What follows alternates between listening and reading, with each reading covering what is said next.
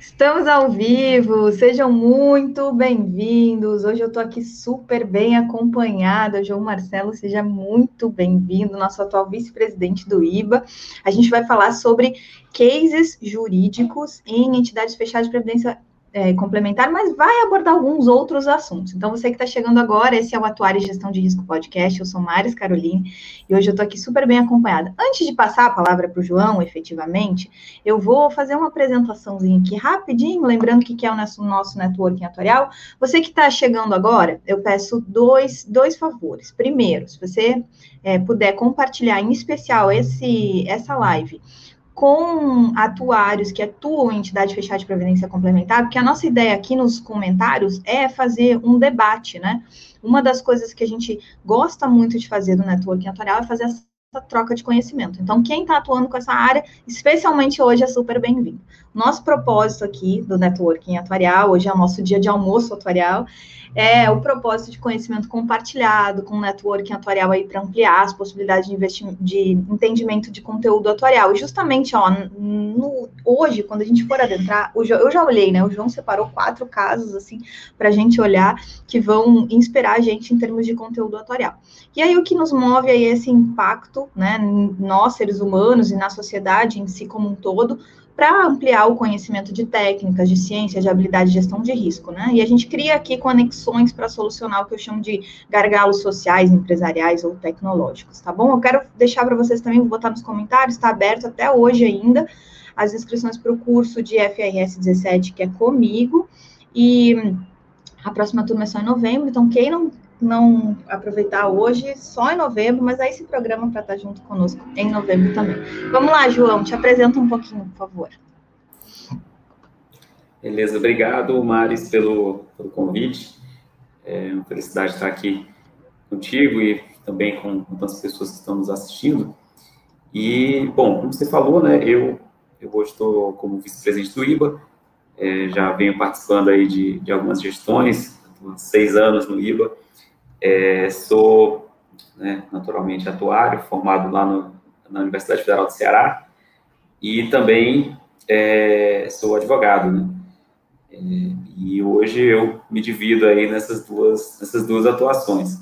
E são, são segmentos, né, a atuária e o direito, são segmentos que se complementam bastante é, na previdência complementar fechada, né, que é a área que eu, que eu atuo, mas não só nela, né, se nós formos ver também é, na saúde suplementar, isso também ocorre é, bastante, né, uma, uma interligação muito grande, é, seguros também, então eu, eu considero que, que é uma, uma formação bem complementar uma à outra. E o, o principal, né, exemplos dessa complementariedade são esses, esses casos que eu vou é, trazer para trabalhar com vocês hoje, meu objetivo é que a gente, é, eu, eu, passe aqui, é uma apresentação, é, né, não posso nem chamar de apresentação, na verdade, é uma transcrição de determinados, é, de determinadas decisões que eu vou comentar, né, são quatro, como a Maris já adiantou, e ao final é, deixar aí um espaço para eventuais perguntas, tá bom? Então, Maris, você vai colocar a apresentação? Vou, vou colocar. João, o que, que veio antes? A tua formação de atuário ou de ou em bacharel de direito? O que, que veio antes? Atuário. curiosidade. Atuário é, primeiro e depois é, complementou. Sim, sim. Eu fiz, eu concluí atuário em 2007 e é, direito eu terminei em 2016. Muito bom. O André chegando aqui, boa tarde, Atuarial, bom dia, Atuarial. A Natália já trouxe um dos, um dos assuntos que é polêmico atualmente, a gente vai abordar um pouquinho, né? Participante, a suspensão é. do ajuste da ANS e toda essa questão de participante é, questionando aí proporcionalidade por sexo, né? E todas as coisas que a gente vai ter de interessante para a gente falar sobre hoje. Ricardo, seja bem-vindo. Nathalie também seja bem-vindo. Ó, gente, eu já botei ali o canal do Telegram, já está disponível esse material lá no Telegram. Então, assim, quem quiser acessar e, e, e, conseguir, assim, acompanhar, né, a leitura, porque é bem importante nesses casos que a gente tenha acesso a detalhes, né, das decisões. E, e a gente, atuário, precisa criar esse, essa interface. Então, João, vamos lá, primeiro caso. Vamos lá. É, o primeiro é um, é um, caso do STJ, né? Quando a gente vai para, é, quando a gente fala de previdência complementar é, fechada e também seguros e é, seguro saúde também, né? Operadores, casos envolvendo operadores de saúde, a gente sempre acaba falando muito de STJ, né? Que tem o que tem aí o papel de uniformizar o entendimento da legislação federal. Então, como são matérias é, que são né, reguladas por leis federais, então acaba atraindo a competência do, do, STJ. No último, último caso que eu vou falar hoje é um caso do STF, porque envolve também uma questão é, constitucional. Então, é, esse recurso especial de 2018, que foi é, julgado no rito dos recursos especiais repetitivos, né, então são matérias que, como o próprio nome diz, se repetem, né, situações que se repetem, que se escolhe um uh, um, um processo para ser representativo de diversas outras, de diversos outros que tramitam ao mesmo tempo, e aí, quando do julgamento daquele, acaba servindo de parâmetro para o julgamento dos demais que se repetem com aquele mesmo objeto. Né? Então, qual foi o, esse, esse caso, né, que foi emblemático e que uniu aí o matéria de direito à matéria de ciência atuarial? Bom, é, Embora em 2013 o, o STF tenha decidido que a competência para julgar a matéria de previdência complementar fechada é da justiça comum e não da justiça do trabalho, a gente sabe que ainda há diversos processos que tramitam na justiça do trabalho que tinham sido ajuizados, né, que ainda não tinham sido objeto de decisão lá naquela época. E aí, é, então, o que, é que acontece? Pois não, vontade. Vou começar fazendo uma pergunta sobre esse aspecto ah, especificamente. Claro. Sim. É, quando a gente tem essa transição né, de sair do, do aspecto da justiça do trabalho, é, isso é benéfico para a visão atuarial, digamos assim, ou, ou não? Porque a gente sabe que a parte do, do de quando se julga através da, da justiça do trabalho, a gente tem muito uma visão inicialmente a base, né, o histórico pró-trabalhador. Né? E aí, quando. Mas, esse, mas quando a gente tem essa troca de. Eu sei que deveria ter que investigar, mas a tua percepção, assim, teu conhecimento profundo aí da área do direito, isso é benéfico para a gente conseguir ter decisões mais fundamentadas na técnica atuarial? Sim, eu entendo sim. É, a gente vai ver aqui, né, esse exemplo e mais outros dois do STJ, e a gente observa que no âmbito do STJ, a, a matéria né, é, e o, o, o, princípio do prévio custeio, né, a necessidade de observância do equilíbrio técnico-atuarial, isso está bem compreendido, está muito bem compreendido. Na Justiça do Trabalho, a gente não observa esse mesmo entendimento. Né? Até mesmo no, no, no STF, a gente também não observa esse mesmo entendimento. Mas no âmbito do STJ, e, e também quando a gente vai para a primeira instância da justiça comum e alguns tribunais de segunda instância, esse entendimento ainda está mais incipiente. Mas quando a gente vai para o âmbito do STJ, isso já está muito bem sedimentado. É, é até de se impressionar e é, esses três exemplos que eu vou trazer do STJ vão, vão demonstrar isso, né? Que no âmbito da justiça comum, é, isso está, tá, então, respondendo a tua pergunta, positivo. Tá? Muito bom. Beleza. Então, aqui, vou deixar aí na tela o a emenda do julgamento, não vou ler toda ela, mas é, o, que é que ela, o que é que esse julgamento abordava? O seguinte, a gente sabe que muitos participantes, né, muitos empregados de, de determinadas empresas, eles, é, depois que aposentavam, eles entravam na justiça, né, justiça do trabalho, para tentar a incorporação de verbas salariais da época que eles eram empregados e muitas vezes conseguiram. Né? Então, vamos pensar num empregado de uma empresa de energia, é, aposentou e ajuizou uma ação para ter incorporação de insalubridade, de hora extra, de determinadas verbas de é, auxílio alimentação, determinadas verbas no seu salário e pediam também a repercussão disso no plano de previdência complementar. Então, isso existia aos milhares. E aí, quando essa repercussão ocorria no plano de previdência complementar sem o devido custeio, então o participante tinha, ganhava o direito de ter o seu benefício de previdência complementar majorado, e aquela majoração não trazia não vinha, não trazia consigo o, o devido custeio para aquela majoração de benefício, aquilo ali acarretava um, um, uma, um déficit do plano que acabava sendo pago por todos, né? pago, pago pela patrocinadora e pelos participantes de forma mutualista. Então, qual que era a, a defesa dos fundos de pensão? Né? A defesa é, olha, se ele ganhou um direito lá na Justiça do Trabalho, a repercussão aqui no fundo de pensão estará sempre condicionada ao aporte da diferença da reserva matemática. Porque o fato do patrocinador eventualmente ter desrespeitado alguma legislação trabalhista não pode gerar um ônus para a coletividade que integra um plano de previdência complementar, certo? Então, é, lembra aqui só a parte inicial, né, que, que é está em maiúsculo. O que é que ficou decidido? Vou fazer um resumo, né? É, previdência privada, verbas remuneratórias, horas extraordinárias. Então, esse, esse exemplo é, esse, esse caso se referia às horas extras, mas pode ser estendido a outras, é, outras verbas remuneratórias que o empregado eventualmente conseguiu na justiça.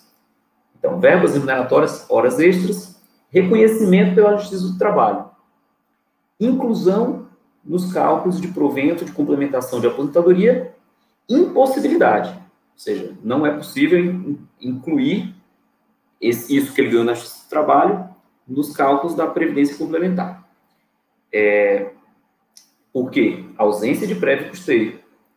Modulação dos efeitos da decisão. Então, isso aqui, essa modulação é, a decisão só vale daqui para frente, porque já teve outros casos decididos no passado que já estão em cumprimento de sentença. Possibilidade de recálculo do benefício em ações já, já ajuizadas. E aí ele também trata do caso concreto. Bom, então, é, quando o, o STJ julga matérias sobre o rito dos recursos repetitivos, ele fixa teses. Então, aqui nesse caso, ele fixou essas quatro teses, né? tem três aqui e uma no próximo slide, em que ele diz, em resumo, é o seguinte, que quando o benefício já está concedido, então essa ação trabalhista foi ajuizada por um aposentado, que já está recebendo, o STJ concluiu que é inviável recalcular o benefício dele, porque o benefício já está em curso. Então, se ele teve um prejuízo na sua aposentadoria, quem tem que indenizar é o empregador fora do plano de previdência complementar, fora. Então, ele vai buscar perdas e danos com o empregador em razão do prejuízo que ele obteve na previdência complementar. Essa passou a ser a regra. Tá? Eu falei, teve modulação dos efeitos, é, então ainda há casos que já tinham tido julgamento, que, em que ocorre a, a ainda o, a regra antiga né, de recálculo do benefício, mas a nova regra, a regra padrão, a partir de agora, é não há recálculo de benefício em razão de o participante ter ganhado na Justiça do Trabalho determinados, o reconhecimento de determinadas verbas remuneratórias ele tem que resolver tudo lá na Justiça do Trabalho, o empregador vai indenizar. Então, vamos imaginar que ele tinha, tinha um benefício de dois mil reais. E, e, e, ele pleiteava, em razão do reconhecimento da determinada verba remuneratória, um benefício de dois mil e quinhentos reais. Então, eu tenho uma diferença de quinhentos reais. Ao invés dele receber um benefício de dois quinhentos na no fundo de pensão, ele vai fazer um cálculo, contrata um atuário para fazer um cálculo do quanto que é os quinhentos reais vitaliciamente ah, 500 reais vitaliciamente, isso vai dar, financiarizando isso, trazendo a valor presente, vai dar 150 mil reais. Então, ele vai pedir do empregador diretamente a indenização. Olha, eu deixei de ganhar 500 reais vitaliciamente lá na Previdência Complementar. Então, você, empregador, além de tudo, tem que me indenizar por essa perda que eu tive, certo? E aí, na modulação dos efeitos, o STJ disse que quando já tinha, nos casos em que já tenha havido a decisão de mérito, é, falando que deveria recalcular, nesses casos, excepcionalmente, em que haverá o recálculo do benefício, porque o processo já estava em tramitação quando essa decisão foi tomada, em qualquer caso, o recálculo do benefício tem que ser precedido de o pagamento da diferença de reserva. Então, o fundo de pensão tem que ser, tem que receber o valor da diferença de reserva para implementar o, o benefício no novo valor. Então, é prévio custeio. Recebo, cobro e implemento o valor. Cobro de quem? Em princípio, vai cobrar do participante. Uh, agora, se a decisão judicial disser que o patrocinador tem que pagar, aí o fundo de pensão vai cobrar do patrocinador. Maris, você pode passar o próximo slide, por favor?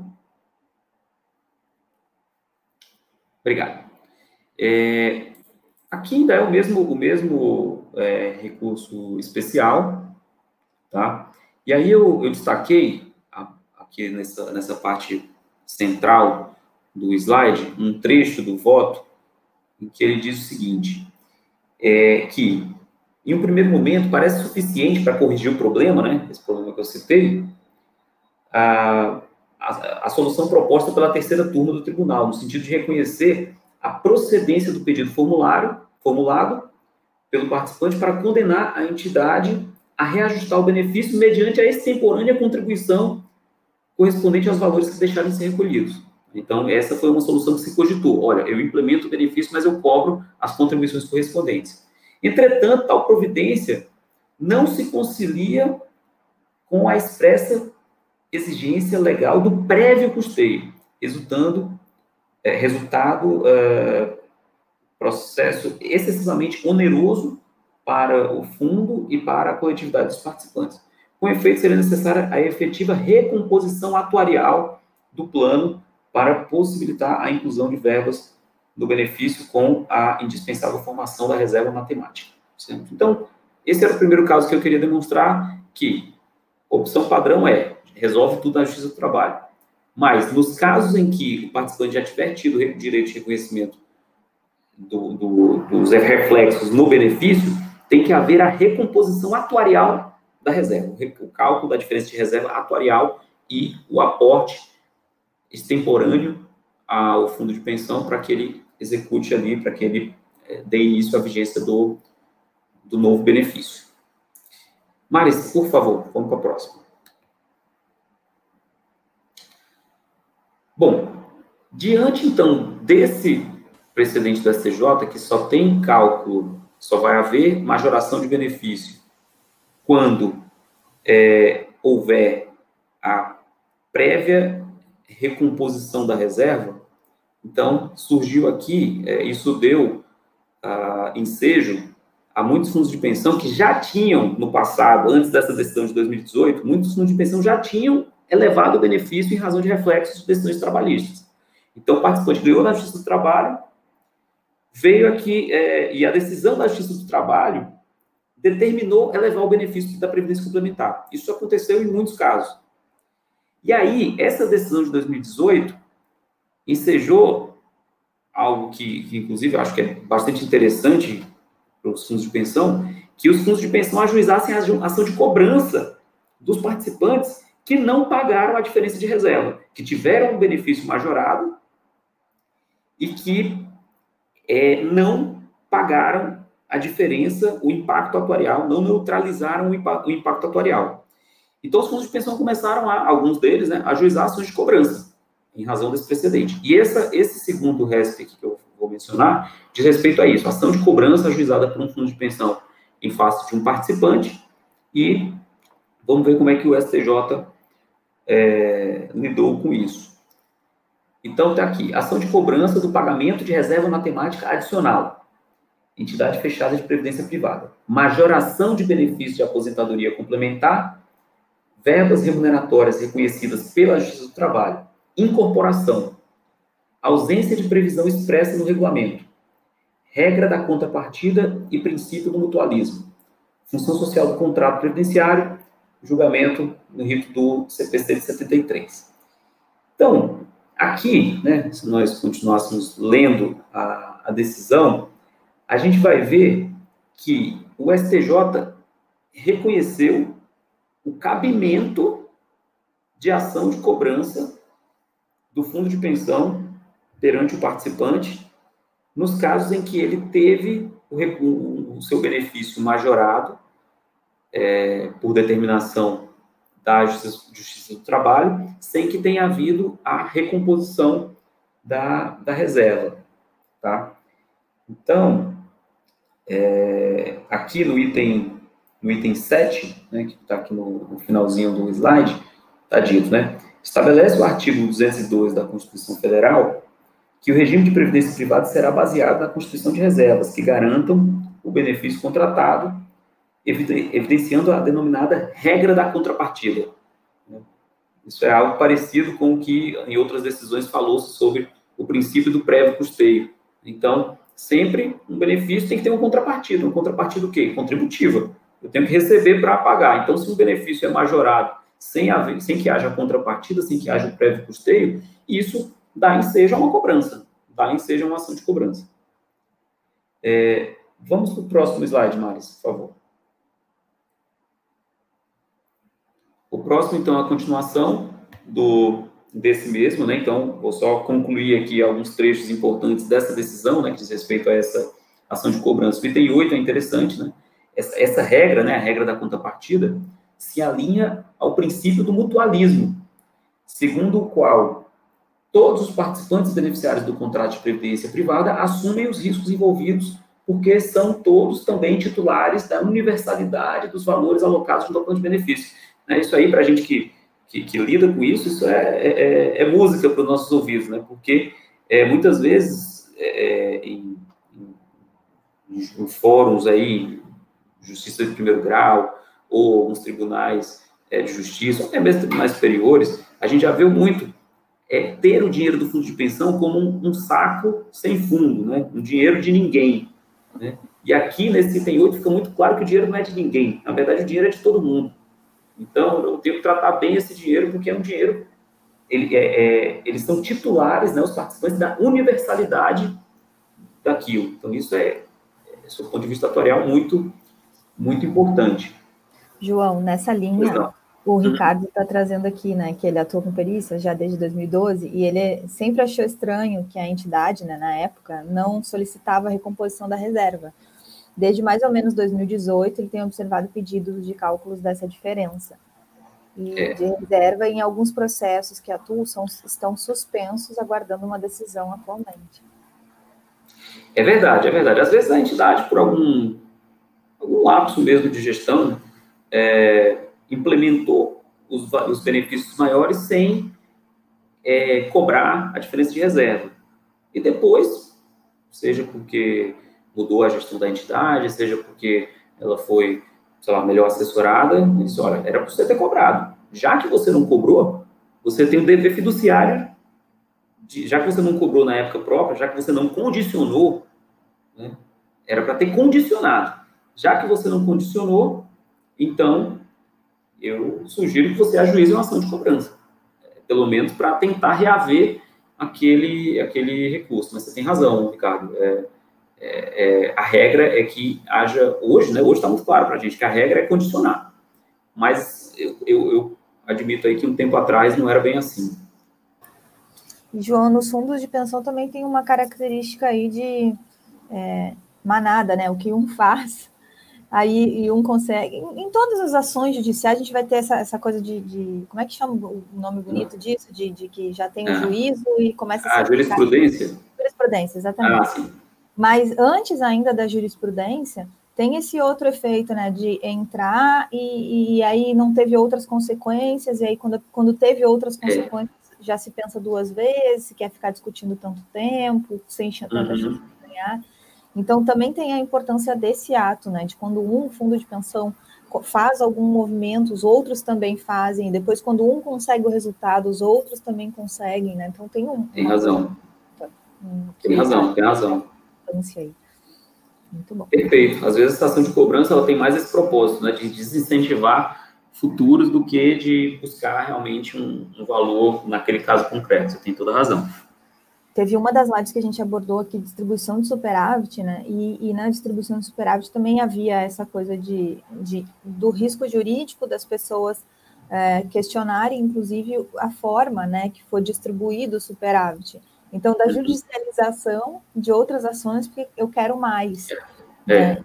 E, inclusive, então, até isso tem que estar dentro das hipóteses, e, e se tratando de. E aí, o que as, a, as duas meninas que trouxeram, digo meninas que são lindíssimas e, e é, trouxeram aqui, é dentro do fundo de pensão, isso pode ser uma bola de neve muito rápida, né? Porque a gente é pequenos, é, muitos participantes com pequenos ganhos e aí toma uma proporção muito grande.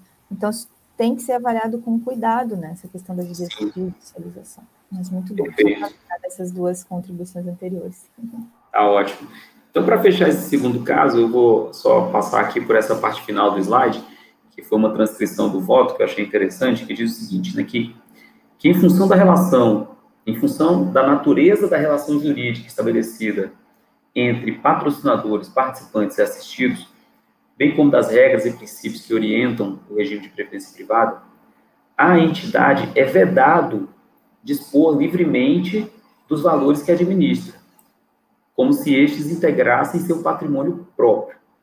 É vedado, pelas mesmas razões, transferir reservas financeiras da coletividade para beneficiar um ou alguns de seus filiados, sem respectivo custeio, sob pena de provocar desequilíbrio financeiro e atuarial do plano de benefícios e, por conseguinte, frustrar o direito do conjunto de participantes assistidos. Por isso, igualmente, a circunstância de o regulamento vigente à época de apostadoria não prevê expressamente a obrigação de o assistido pagar a reserva adicional, não impede seja essa prestação exigida. Inclusive, previamente a incorporação dos reflexos da verba remuneratória reconhecida pela Justiça do Trabalho, é, na apostadoria complementar, com base na regra da contra, contrapartida, princípio do mutualismo. É, isso aqui é o, é o, que a gente chama de dever fiduciário, né? Então, o dirigente tem o dever fiduciário de correr atrás de é, eventuais recursos que ele não, que ele, em momento próprio, não cobrou, né? Então, está dito aqui que ele deveria, aquilo que a gente debateu aqui com, com base na pergunta do Ricardo, né? deveria ter sido prévio. Essa é a regra. Mas já que não foi prévio, ele tem o dever de buscar. Certo? Para que não haja desequilíbrio atuarial do plano. Vamos para o terceiro, então. O terceiro, também do, do STJ, ele é bem recente também, de 2019, e ele diz respeito à joia, joia cobrada por um plano de, por uma entidade de previdência complementar, é, em razão do, da inscrição de um novo beneficiário.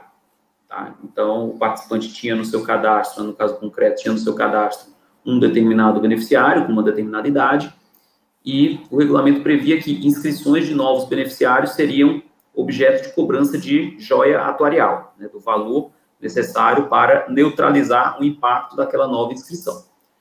Bom, o, o participante, então, não queria pagar a joia e ajuizou uma ação e tramitou até chegar no, no STJ. Então, o STJ decidiu o seguinte, vou resumir aqui.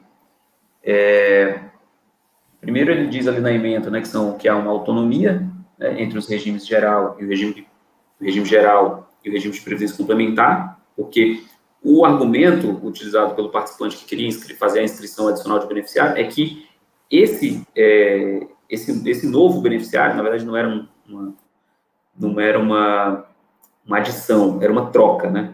Então, tinha um cônjuge, separou e é, contraiu união estável com, com outra pessoa, e aí essa outra pessoa foi reconhecida, né? Era assim reconhecida no INSS, mas no plano de previdência complementar o reconhecimento dependia do pagamento de joia. E aí disse aqui o STJ que é, previsão no regulamento do plano de benefícios de pagamento de joia para inscrição de beneficiário. Possibilidade.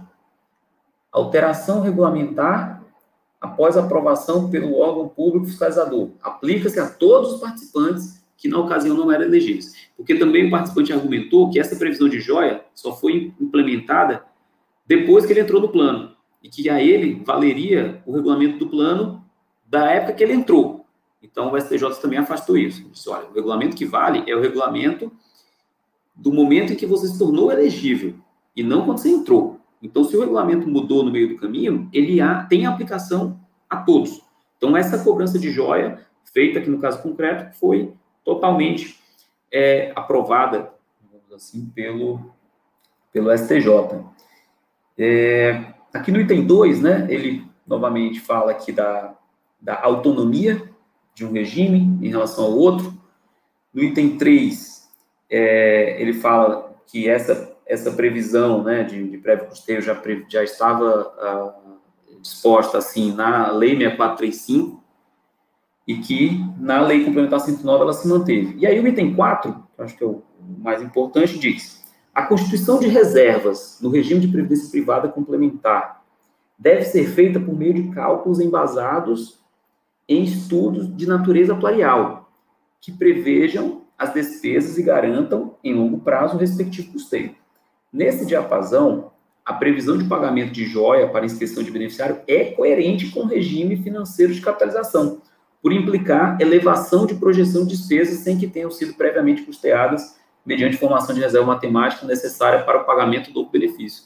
Então, veja aí que, que as decisões, né, é, a gente pode imaginar que ah, os caras lá do Tribunal Superior, é, do STJ, eles não eles ignoram esse tipo de matéria, é muito complexo, tudo mais, de forma alguma. Vocês veem aí que as decisões são muito bem, muito bem embasadas e têm, sim, fundamento atuarial. É, podemos ir para o próximo, Maris. Bom, esse último, ele não é um caso do STJ, é um caso do, do STF que... Ah, pois não, pois não, mais. Deixa eu colocar, o Carlos Radanovic está dando boa tarde aqui a todo mundo, mas trouxe uma questão, né?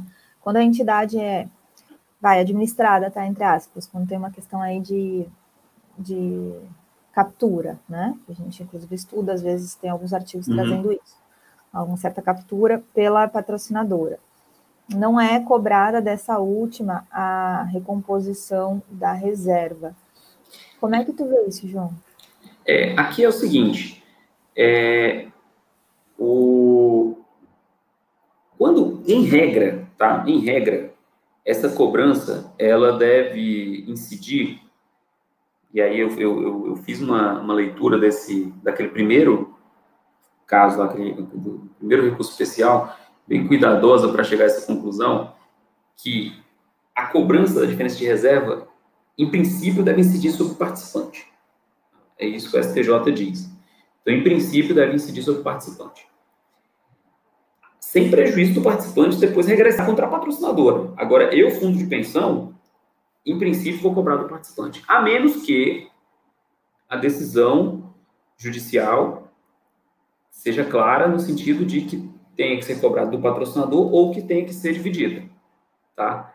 Então, é, isso que o, que o Carlos mencionou, é que quando a entidade administrada pela patrocinadora não é cobrada dessa última, eu acho que não é nem pelo fato de ser administrada pela patrocinadora ou não. Eu acho que é porque, de acordo com a decisão lá do STJ, a regra que se estabeleceu é a cobrança do participante, sim, novamente, salvo haja decisão expressa em contrário, e sem prejuízo do participante cobrar da patrocinador o prejuízo que ele sofreu. Agora, eu, fundo de pensão, me relaciono em relação a esse aspecto com o participante. Vou dizer, olha, eu só vou aumentar seu benefício quando você me pagar. Onde você vai arrumar esse dinheiro? Se é com o patrocinador, se você vai cobrar do patrocinador, se não vai, em princípio isso não me, me interessa. É assim que eu vejo esse ponto. Tá? Uh, João. Pois não diferença entre um atuário e um atuário advogado, né? Porque tu trazes com uma tranquilidade o acato à decisão judiciária, né? E, ou seja, é um, é um, um padrão, né, de, de, de, de entendimento, de profundidade da coisa, que muitas vezes quando a gente está atuando ali como atuário, a gente não tem essa tranquilidade, né? Porque a gente tem a visão de como é que teria sido feito se tivesse feito, feito do jeito que deveria ser, que seria particionado. E aí acaba ficando, nossa, mas por quê? Mas como? Mas não sei. E aí teu esclarecimento fica muito, tra traz muita evidência, né, do, dos passos a seguir e eventualmente perder menos tempo com o que deveria ser feito, fazer o que tem que ser feito, para inclusive uhum eventualmente o, participante então entrar. Só que aí uh, eu até compreendo também que acaba se fazendo uma, um, uma avaliação aí de tamanhos, né? Tamanho do participante, uhum. tamanho da patrocinadora e tudo mais. Então a gente tem essa tendência de fazer uma ponderação, né, dos tamanhos, é. dos tamanhos traduzidos em poder, no caso. Mas, mas é muito, muito bacana ouvir a tua consistência, né? Não, olha só, decisão judicial tratou isso, então Bacana mesmo. É... O Ricardo está fazendo uma outra antes da gente entrar aqui no. Vamos lá, tranquilo. Dentro. É, dentro... Opa, deixa eu botar ela aqui na tela. Dentro do direito, eu escuto a máxima: o magistrado transforma o redondo no quadrado quando profere uma sentença. Eu tenho muito medo das decisões que eventualmente começam a evoluir para criar jurisprudência sem cunho técnico atuarial. Na justiça do especial, né, trabalho, é, eu percebia muito isso. Na justiça comum civil, eu percebo, percebo estar mais ajustado, pois avaliou o contrato. E sabe que quando o, o Ricardo está trazendo isso, se a gente for agora, vamos para dentro da área das seguradoras, invés, do que está acontecendo agora na, no âmbito das seguradoras, aproveitar para tocar nesse assunto, né? Porque daqui a pouco a gente vai uhum. ter uma live sobre sandbox e, e as mudanças no ambiente regulatório que envolvem seguradoras, e aí SUSEP, estou falando mais especificamente da SUSEP. A SUSEP tem avaliado e, e avisou na semana passada a possibilidade de dá mais liberdade, né, a liberdade econômica aí de, de negociação de contratos entre grandes players, entre, entre CNPJ, segura, resseguradores e seguradoras grandes, porque eles têm mais a profundidade do, do conhecimento do contrato. Então, vejam, todas essas áreas onde a gente tem tamanhos diferentes, vão ter, a, a gente vai ter atuações do judiciário de formas diferentes, né? Por isso que é aquela minha primeira pergunta, não, mas uhum. peraí, a gente precisa evidenciar que tirar da, da, da Justiça do Trabalho e trazer para o nosso cenário atual, é, há uma evolução aí no entendimento atual, né? Mas, enfim, uhum. Verdade. Não, mas faz, faz, faz sentido mesmo. E esse, esse, comentário do Ricardo, eu também tenho essa mesma, essa mesma impressão. É, no âmbito, como eu falei, no âmbito do STJ, a, e, e no STJ existe uma, uma divisão, né? É, tem a, a seção de direito privado, que é a segunda seção, então, dentro do, da estrutura do STJ, existe uma seção que é dedicada a temas de direito privado. E essa segunda seção, os componentes da segunda seção, é, que por sua vez se subdivide na terceira e na quarta turma, é, eles são pessoas que se, estão se especializando em previdência complementar, saúde suplementar, é, que mais? Bom, aí tem os outros, né? Banco, né? Ações contra banco, telefone, empresa de telefonia, que aí também tem, tem um bocado, né? Mas é, eles acabam sendo, como o negócio não chega muita coisa de previdência complementar e de saúde suplementar, seguro, acho que menos, é, eles acabam se especializando. Né? Se você levar essa mesma matéria para uma pessoa do STJ, ministro do STJ, mas que não é da segunda sessão, que atua com direito público, aí certamente a, a, o negócio já vai, não, não vai ser muito bem, bem compreendido. Né? É, né, como, como o próprio Carlos mencionou aí. Né? Se houver reposição de reserva, é, gerará um déficit que será repartido por todos no equacionamento, exatamente. Então, vejam que, o, que no voto né, se falou exatamente isso. Né? O dinheiro ele é de todo mundo, ele não é de ninguém. Então, se eu não posso dispor livremente sobre esse dinheiro que é de todo mundo. Vamos lá? Vamos para o próximo? Vamos, próximo. Eu vou aproveitar, esse... João, só ah, vontade, claro. intervalo é, a nossa, nossa conversa aqui, para avisar todo mundo que na semana passada a gente, bom, fazer dois convites. Primeiro, para se inscrever no canal que ainda não é inscrito, que deve ser são avisados automaticamente. Deixar um like no, no vídeo, João trouxe assim, ó, preciosidade, cerejas do bolo, né, para a gente falar, falar hoje. Então, deixa um like no vídeo que o João merece e a gente precisa para ter é, amplitude aí na, no alcance dos nossos conteúdos atuariais. E o, a segunda coisa eu vou deixar aqui no link do vídeo. Semana passada a gente não teve, né? Almoço tutorial nem rap tutorial. No entanto, a gente teve duas grandes iniciativas de eventos e lives que ocorreram online.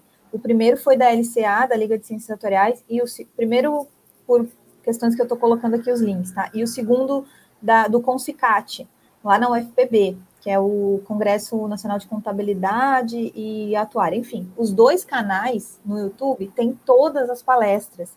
Então, eu vou botar aqui embaixo é, esse meu comentário e o link dos dois canais. Para quem quiser assistir as iniciativas da semana passada, eu assisti durante sábado e domingo várias delas, porque durante a semana foi um pouco mais corrido, várias delas, e assim, é, tem conteúdo excelente, então eu realmente indico que vocês acompanhem essas duas iniciativas, tá bom? Vou botar no chat. Mas vamos lá para o quarto caso. Beleza. Esse é o quarto e último, e aí depois a gente pode é, debater de forma mais, mais detida aí, se tiver alguma dúvida. É, esse último foi bem recente, né? Coisa de semanas atrás, inclusive o acórdão sequer foi publicado, então estou colocando aqui os, os votos, né? É, e gerou aí debate, né? Diz respeito àquela decisão do STF, né? Então aqui já houve uma matéria constitucional que atraiu a competência do STF, que o STF, o STF decidiu que é inconstitucional por afronta ao princípio da isonomia cláusula de contratos de previdência complementar que, ao prever regras distintas entre homens e mulheres para cálculo e concessão de complementação de apostadoria, estabelece valor inferior do benefício para as mulheres, tendo em conta o seu menor tempo de contribuição. E, diferentemente dos outros três, tá? Essa decisão aqui, que eu vou comentar agora, do meu ponto de vista, ela, ela não observou os princípios atuariais, tá? Ela considerou, e aí eu mostro aqui no voto do ministro Gilmar Mendes, que foi o relator, mas ele foi vencido. Né? Então, o, o, o, argumento que ele trouxe, que eu entendo que sim, tinha ali o um amparo da técnica atuarial, prévio custeio, é, ele não foi acolhido pelos, pelos demais pares dele. Né? Bom, quando a gente vê essa, essa decisão, né, essa tese de repercussão geral que foi fixada, já nos preocupa muito, porque a gente pode pensar em plano CV, né, a confusão que pode ter em plano de contribuição variável, é, outros planos que têm características semelhantes a esse plano aqui, que era um caso concreto da FUNCEF, né, posso falar isso porque são, são dados todos públicos. É, então, vamos, foi importante estudar a, a decisão para ver qual é a amplitude. Né? Eu já é, é, inicio aqui dizendo que eu acho que ela não tem essa amplitude de alcançar também planos de contribuição definida, planos de contribuição variável, em que a mulher acaba tendo um benefício menor por, por conta da tábua de mortalidade, por conta da expectativa de sobrevida da mulher ser mais, mais é, longa, né? É, então, acho que não alcança, não alcança esse, esses casos, tá? Mas, claro que outros juízes podem entender diferente, né? os juízes podem entender diferente de mim. Vamos lá. Primeiro, o, o relator desse processo, o ministro Gilmar Mendes, ele, ele votou para entender que a cláusula do regulamento do plano da FUNCEF estava ok. Estava ok em diferenciar homens e mulheres no cálculo da mulher, tendo um benefício menor do que o homem, já que a mulher contribui com um período menor. Então, ele diz: outro ponto de extrema relevância é esclarecer que a aposentadoria por tempo de serviço prevista no artigo 202 e regulamentada no 53 da Lei 8.213 não se confunde com a complementação de aposentadoria instituída pela FUSEF. Há que se ressaltar o princípio da solidariedade, o qual impõe uma obrigação geral para que todos contribuam para a manutenção da seguridade social, com vista à garantia da dignidade daqueles, que, é, daqueles não contribuintes de baixa renda, aplicando é, e aplica-se apenas o regime geral de previdência. Isso porque a contribuição para o RGPS ocorre, inclusive, de forma indireta, por tributos, tal, tal, tal. Assim, não existe, não assiste razão à recorrida ao defender a extensão desse princípio de solidariedade ao regime de previdência complementar, né, o regime complementar de aposentadoria, custeado exclusivamente por empregadores e patrocinadores. Então, ele entende aqui que no regime geral há solidariedade, há um custeio é, indireto, enquanto que na previdência complementar não. Né? Tem uma dissociação e o, a, o pagamento né, do, da previdência complementar não é feito pela sociedade, ele é feito por um grupo de pessoas e pelo seu empregador.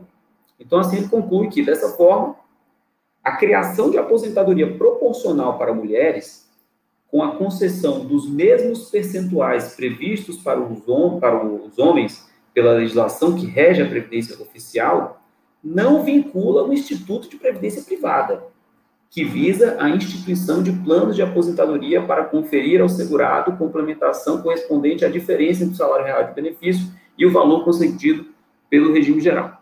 Então, esse foi o voto do alguns trechos, né, do, do voto do ministro Gilmar Mendes, em que ele entendeu que o regulamento do plano que estabelecia percentual de, é, diferente de benefício para a mulher inferior ao do homem, em razão do seu menor tempo de contribuição, ele entendeu que aquilo ali estava ok, porque na Previdência complementar é contratual, é, ele tem que ter né, o prévio custeio, então não, não, não sofre reflexos da previdência social, né, do regime geral. Mas vamos ver no próximo slide quais foram os, os, os votos, né?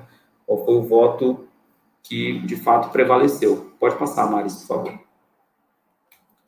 Então, o, o voto que prevaleceu foi o do ministro Alexandre de Moraes, que ele disse o seguinte: é, né, com a devida vênia ao eminente relator, a mim não há dúvida, pelo que até aqui se relatou, que a sistemática adotada pela FUNCEF para a complementação da aposentadoria proporcional às mulheres, baseada no menor tempo de contribuição, enseja tratamento discriminatório, sem razão suficiente que justifique o, dis, o discrime.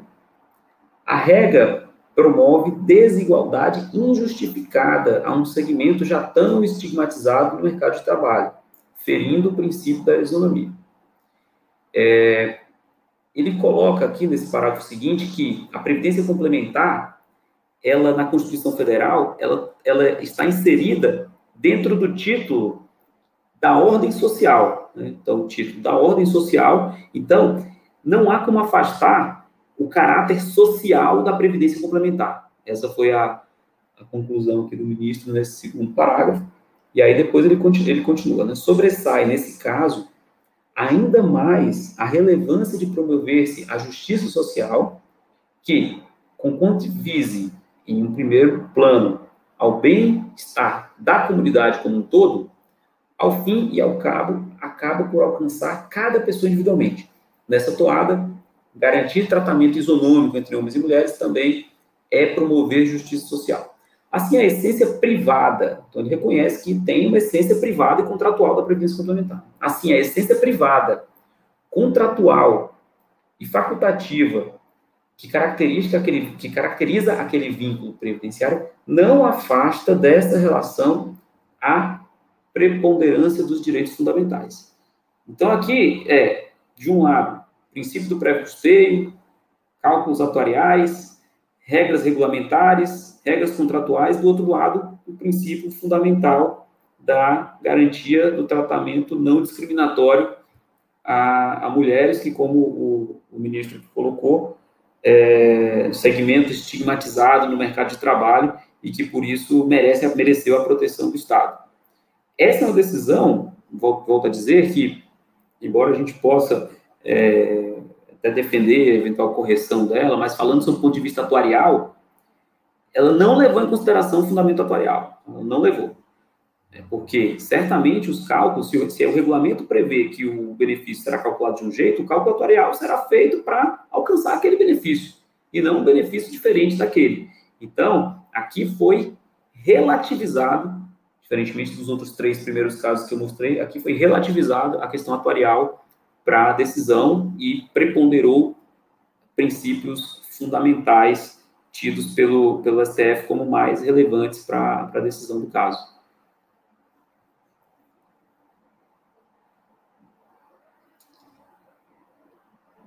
Acho que é. Acho que com isso a gente conclui, Maris. E aí podemos ir para eventuais perguntas. Muito bom, gente. O pessoal no meio-dia está na correria do almoço, muita gente assiste fora do horário, assiste depois. Então, normalmente a gente tem essas contribuições durante a fala. Uhum. Mas, uh, dentro dessa linha, desse último caso, João, eu tenho uma pergunta. É, quando a patrocinadora, é, quando a patrocinadora, quando a entidade fechar de previdência complementar é, se depara com uma decisão dela, dessas, dentro da linha de, de ação, assim, a seguir, que, que tu enxerga como é interessante que a entidade já faça? Porque, de fato, ela vai ter que cumprir a forma de cálculo do benefício. Mas aí, daqui a pouco, ela vai provavelmente se deparar com um déficit. E aí vai ter que recompor, vai ter que fazer alguma coisa. Existe alguma forma da gente já é, ter algumas, algumas ações derivadas dessa decisão? Sim, é, eu entendo que essa, essa decisão, no caso concreto lá da, da FUNCEF, porque no primeiro momento ela vincula só o caso concreto. Né? É, agora o STF está dizendo, olha, se tiver outras situações como essa, e que forem judicializadas, eu vou, eu vou decidir da mesma forma. Mas no momento é, inicial, só vincula aquela, aquele caso concreto. Então, certamente, essa, essa decisão, ela vai ensejar uma avaliação atuarial especial, né, para que eu possa apurar novas alíquotas, e aí eu, eu até nem acho que isso seja é, resolvido por, por contribuição extraordinária, né, porque isso, essa regra que, que, se decidiu aqui, ela passou a incorporar a regra regular do, do plano, né, então ela passa a integrar o regulamento do plano, e com isso, eu acho que ela vai repercutir na contribuição normal.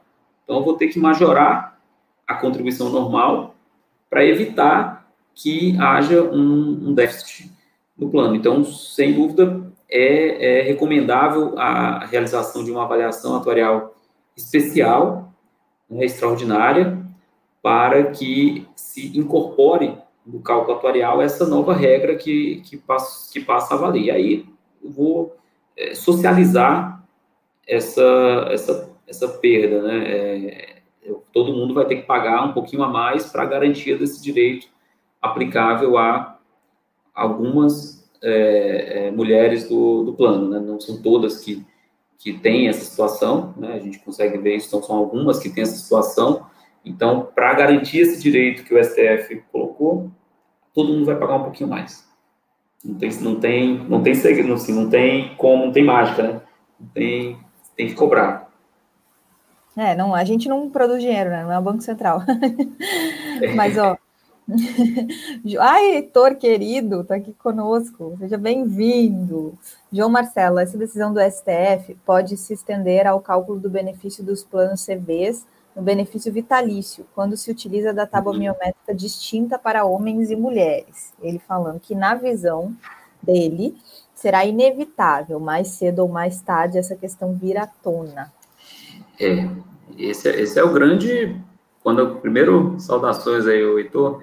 É, quando essa decisão foi proferida, eu acho que todo, todos os atuários pensaram assim, né? Pô, isso aí é só a ponta do iceberg, né? Porque existem os planos CVs uhum. em que essa diferenciação ela é natural. Né? Se eu uso uma tábua de mortalidade é, diferente, né, segregada por sexo. Então, se os homens e as mulheres contribuíram a mesma coisa, formaram o mesmo, o mesmo saldo, o benefício da mulher será menor. E isso, para a gente, é, é normal, né?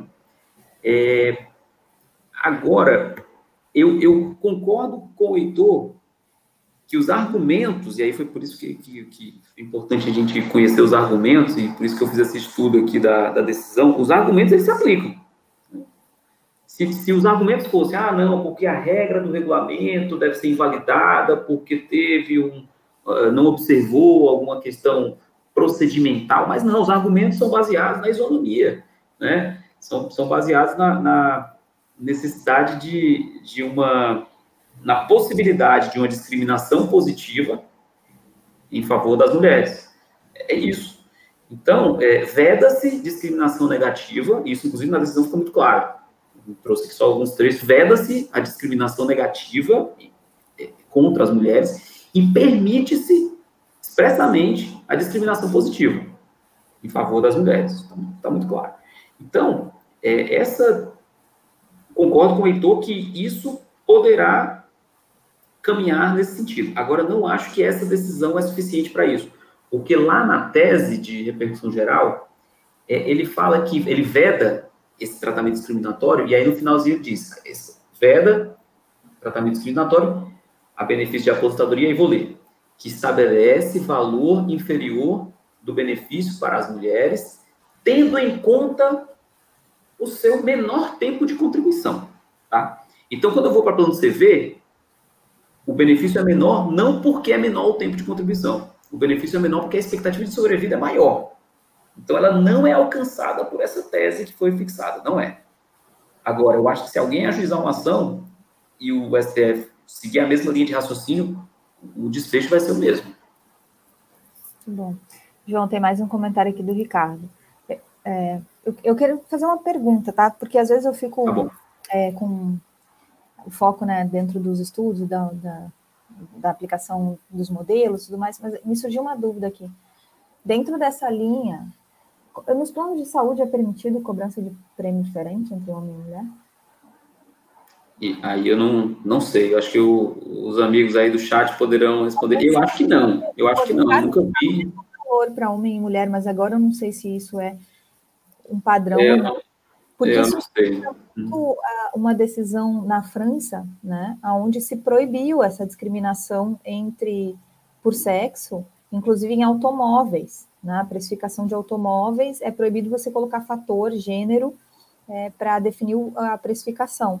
E, e aí o que, que, se fez lá no médio e curto prazo foi, no médio e longo prazo, desculpem, foi estabelecer um fator muito mais é, importante de bônus malos, onde a própria pessoa trazia o histórico né, de ocorrência de sinistralidade, e aí as mulheres acabam tendo mais bônus do que, do que os homens, e é isso, mas não, não se não estava se dizendo que era porque era mulher, e sim porque tinha o, o, histórico ali de cada uma delas. E as mulheres que tinham uma sinistralidade parecida quando os homens acabavam não tendo, e os homens que tinham uma sinistralidade é, mais precavida, uma, uma, uma, uma, direção diferente, né, onde a gente busca naquele clássico do seguro de quando a mulher bate, ela bate pouco, mas muitas vezes, e quando o homem bate, ele bate uma vez só, mas aí muitas vezes é perda total. Isso histórico, isso é dado, não estou sendo é, preconceituosa aqui, estou sendo fazendo descrição de dados. E aí, mas a gente não, isso não é para todos os homens, isso não é para todas as mulheres. Aí é dali que vem esse, essa, essa, inclusive o motivo que a gente não pode fazer essa descrição ali entre você é isso, então você taxa dessa forma. E aí, uh, e tudo bem, não houve um, um, desmembramento depois, né? Porque houve, se criou uma alternativa, que era o bônus malus. No caso da Previdência, a gente não tem essa alternativa, porque eu vou saber, é, assim, é o histórico da sobrevivência, né? Mas aí eu me lembrei da saúde, e aí se alguém puder responder para a gente, porque aqui em casa eu sei que a gente paga o mesmo preço, independente de homem e mulher, e enfim, os que eu lembro são o mesmo valor, mas, a, mas existe, independente de ser o mesmo valor ou não, existe a permissão dentro da saúde, porque daí a mulher utiliza mais, aí tá ligado, onde é que eu quero chegar?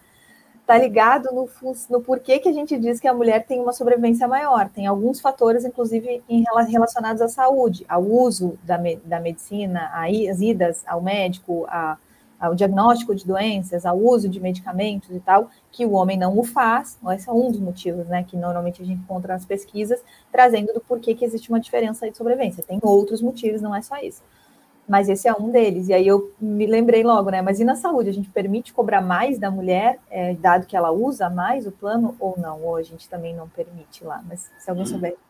É, é interessante. É, não está previsto complementar, o que provavelmente um, um aspecto que pode solucionar isso, sem trazer é, uma perda para o plano, é, seria usar uma tábua única que seja composta por um percentual de homens e um percentual de mulheres, de forma a neutralizar o, o impacto atuarial. Então, uma tábua que fique no meio do caminho entre a tábua de homens para mulher, pode usar para todo mundo. O que, o que já tem fundo de pensão que faz, né? Já tem algumas entidades que faz isso, né? É, então, eventualmente, isso venha a, a, se tornar mais comum, porque eu concordo com o Heitor. O argumento cai exatamente com uma luva essa situação. Se alguém for falar isso, o STF não vai ter nem como dizer o contrário, porque o argumento que ele utilizou para a decisão não foi técnico. O argumento foi baseado em é, é, direitos fundamentais. E, e aí, nessa linha de. O Heitor deve saber, né? Heitor, sabe, a gente, a gente pode não ter diferença na saúde entre valores né, de plano de saúde entre homem e mulher. Mas aí o, o Ricardo traz aqui, ó. É, em reuniões de aberturas de trabalhos, quando abordava o tema né, da LID e eventualmente passava pela recomposição de reserva, às vezes escutava do procurador da entidade fechada de previdência complementar que seria cobrado administrativamente. Em outros casos, a patrocinadora era instada a ser parte no polo passivo da ação. Né? Como no meu trabalho nas, nas LIDs eu não sou parte interessada, eu só escutava. Ah, tá aqui, tá. Eu só escutava. É, eu só penso que, devido à importância da recomposição da reserva, que essa não poderia ser deixada para depois ou tratada em um segundo plano, que é exatamente, logo me preocupei, né? Nossa, como é que a gente faz na. Qual a ação né, que vem ali junto, né? É. É, é com as decisões anteriores que a gente estava falando sobre recomposição de reserva, ou seja, no caso dessa agora, né, também. Uhum. E essa sugestão que tu trouxeste, João, de essa alternativa, né, técnica, digamos assim, de pegar uma tábua, vai ponderada pela uhum. presença de homens e mulheres na minha massa, exemplo, né? Ah. É, seria um equacionamento a anteriori, né? Não a posteriori. É. e, e aí acaba sendo mas a gente não pode falar muito que a gente tem esse tipo de alternativa, senão o judiciário vai achar que viu como vocês conseguem isso. É, é, não, é verdade. Isso aí, isso aí entra, é mais um, um ponto de uma série de defeitos que tem os planos CV. Né? É, o plano CV tem uma grande qualidade, que é permitir o pagamento de renda vitalícia. Agora, é, essa qualidade custa caro, porque o plano CV tem um bocado de outros é, problemas, né? É, basta dizer, se eu considero, do mesmo jeito que tem uma diferença em plano CV para homem e para mulher, tem uma diferença de quem pediu o benefício hoje, que digamos a taxa de juros vai estar 4% no, no fundo de pensão, e pediu cinco anos atrás, que a taxa era 5,5%. A diferença vai ser gritante do benefício. Então, é, diferenças de benefícios de participantes com situações quase iguais é algo muito comum em plano CV. E aí acaba gerando esse tipo de, de problema. Agora, a André trouxe uma outra questão interessante aqui também. Uhum. Em processo de retirada ou de migração, o homem é quem poderá questionar, pois a sua provisão matemática será menor do que a de uma mulher na mesma situação se são adotadas tábuas segregadas por sexo? É um bom, bom ponto, né? Um bom ponto. Poder reclamar ele pode, André. Agora, isso ficou muito claro na decisão do STF. Sob, sob a perspectiva do STF, e aí a perspectiva constitucional, né, de, de proteção de direitos fundamentais, é, a tendência é que o STF, STF não reconhecesse eventual direito do homem nesse sentido, porque ele é, a decisão é muito clara. Dire, é, é, discriminação positiva pode? Não pode, e aí a discriminação positiva, no caso, é para as mulheres, que até poucas décadas atrás não tinham nem CPF, né? Tinha o CPF do marido, então se inseriram no mercado de trabalho é, é, depois, então de fato, né, é justificado. Agora, você tem razão, André, é, tem, tem, esse, tem esse lado também da moeda, né? Mas, sob o ponto de vista da, do STJ, né, da legislação infraconstitucional, pode até ser que um argumento assim tenha algum tipo de de sustentação, é, desde que não seja utilizado para pagar a mais um valor sem o devido prévio custeio. Mas eu acho que nem de um lado nem de outro esse argumento seria bem recebido. Eu acho que, que aí é, regra do jogo, né? A regra do jogo tem que ser cumprida. É, muito interessante. Essa linha de. Por isso que uma das. Quando a gente entra nessas discussões assim mais profundas, é, aqui, ó, o Heitor respondeu. Nos planos de saúde, que eu saiba, não há distinção de cobrança entre homens e mulheres. Porém, desconheço impedimento na, na legislação. É que os planos de saúde são tão cheios de entraves no seu cálculo, né? Tanto por faixa etária, que às vezes nem cabe mais diferenciar. Uhum. Ou não sei também. Mas não tem entrave na legislação a princípio, né? Não é uma prática de mercado. Espero que sim, João.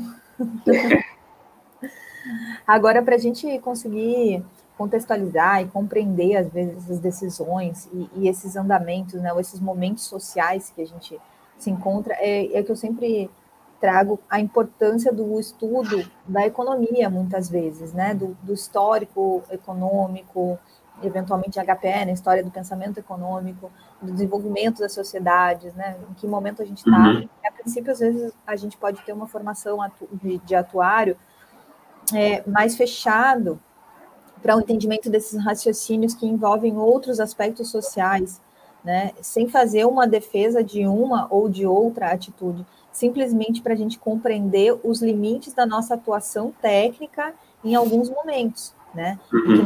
Assim, não, vou fazer o que tem que ser feito aqui, conforme a decisão, é, inclusive, eventualmente orientando, vamos supor, exemplo, né, orientando o participante que ele tem direito de é, entrar contra uhum. a patrocinadora, se for o caso. Por quê? Porque outro tipo de atitude nesse momento não vai ter é, não vai ter efetividade, não vai ter alcance, e, e, e tudo bem, tem que compreender a realidade para conseguir aceitar a realidade, para conseguir lidar com a realidade, para conseguir mudar a realidade. Não adianta mudar uma realidade que a gente é, não conhece profundamente. E aí, por isso, eu sempre indico a complementariedade aí da. O direito aqui ficou claro, né? Mas é, quando a gente vai para a área do direito, aparecem essas interpretações que são baseadas naquele outro lado que a gente fala, né? A gente é uma ciência social aplicada, né? Uhum. A atuária não é uma ciência pura matemática, é uma ciência social aplicada. Então, é muito legal a gente pensar em fazer essas complementariedades. Isso faz todo sentido. É verdade. É, nesse, nesse tema ainda, é, esse, esse tema, a diferença de, de benefícios de homens e mulheres e alguns outros vão, vão ser naturalmente cada vez mais explorados por conta da obrigatoriedade de criação de regimes de previdência complementar, é, complementando os regimes próprios de previdência social, né, que foi que teve o estabelecimento do prazo de dois anos a partir da publicação da emenda 103, né, da reforma da previdência. Se fala muito que esse prazo vai ser é, vai ser estendido, até agora não foi, mas é, eu até acho que vai ser, né? É, mas o que acontece?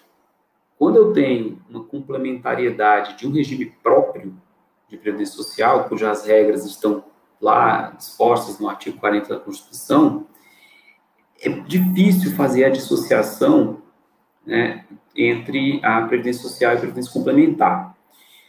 Até porque, até numa interpretação literal mesmo do 202 da Constituição, que fala da autonomia entre a previdência complementar e o regime geral de previdência social.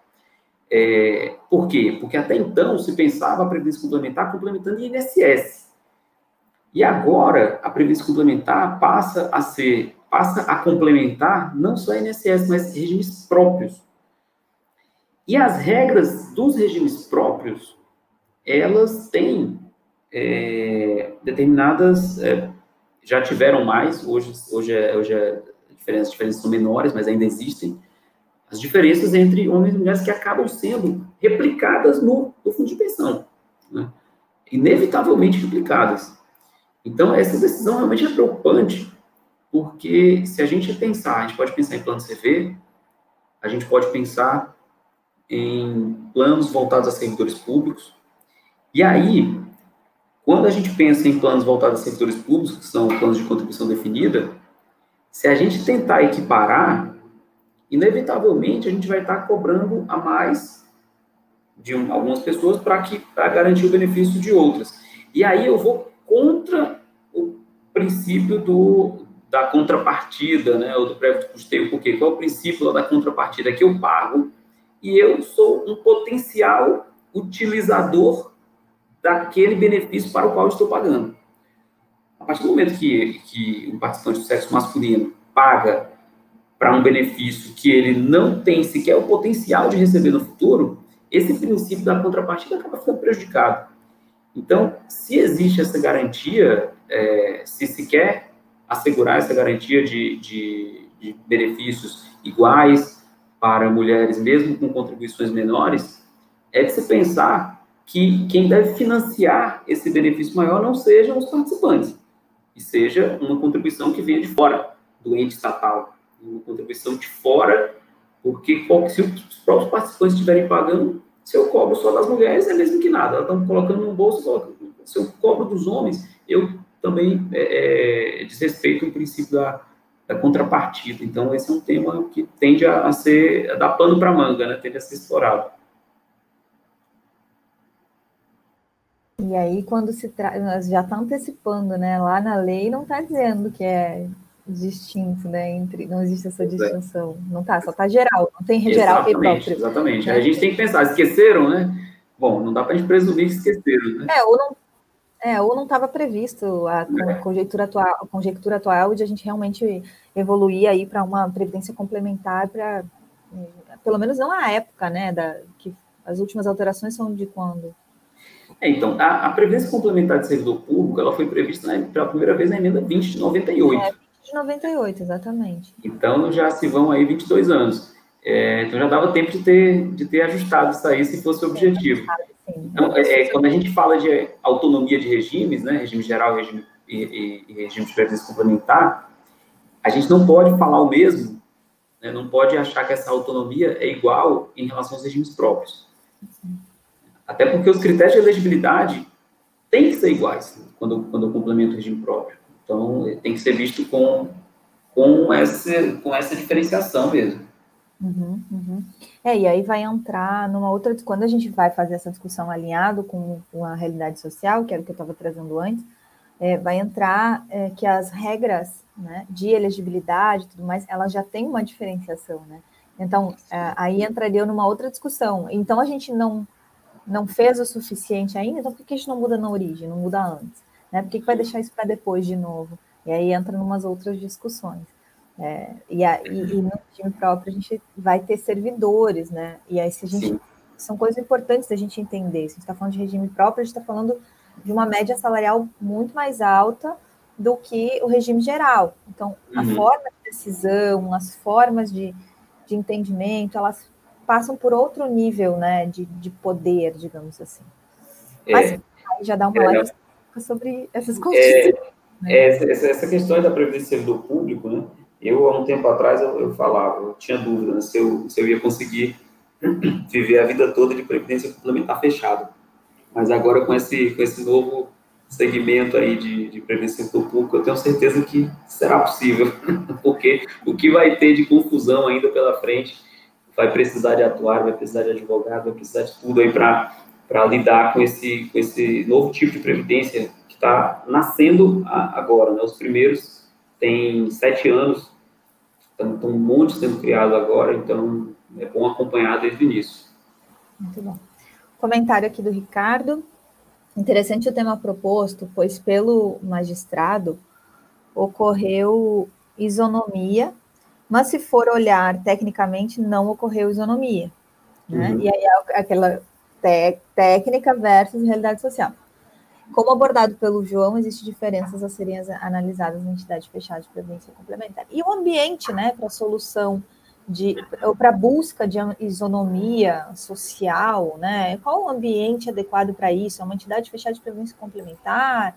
É, é qualquer lugar? É, né, é, a nível governamental? São no nível das empresas? Então a gente vai começa a entrar num, numa seara aí, ah, é é qualquer lugar que estiver suscetível a, a, a, atender as demandas dessa busca de isonomia social. Essa discussão, né? Ah, então os contratos servem mais, né? Qual é a autonomia pois dos é. contratos, liberalidade econômica.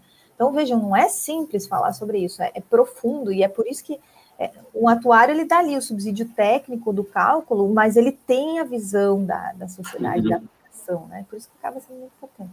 Gente, mais alguma interação? Senão, vou, João, suas considerações finais.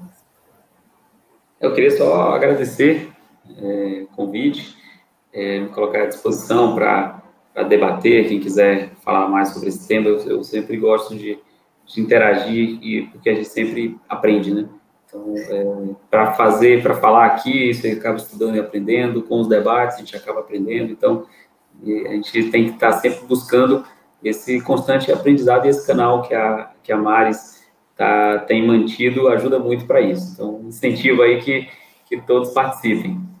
Ah, muito obrigada, João. A gente tem que te agradecer muito pela tua disponibilidade, pela tua.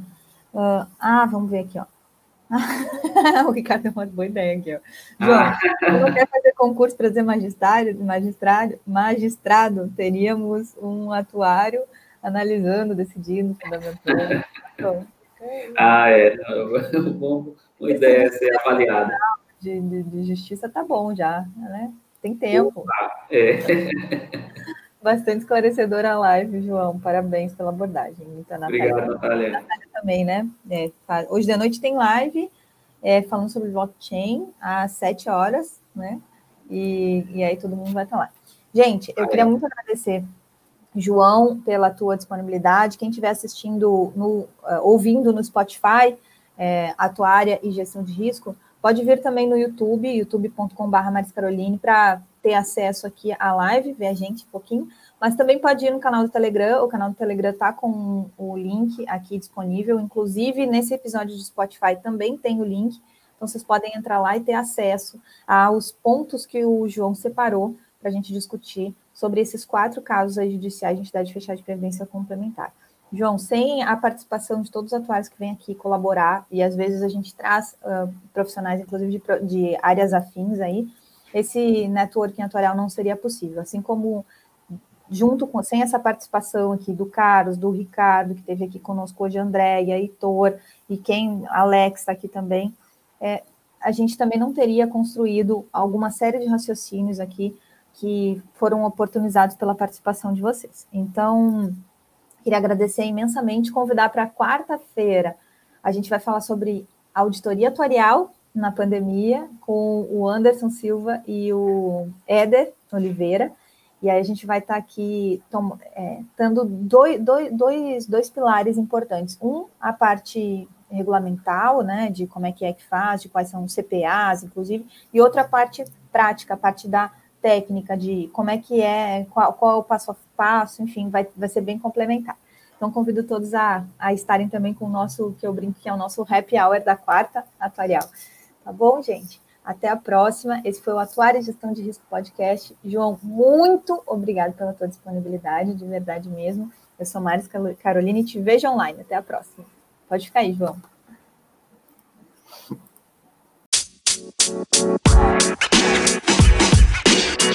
You know, man. You know, man. You know, man.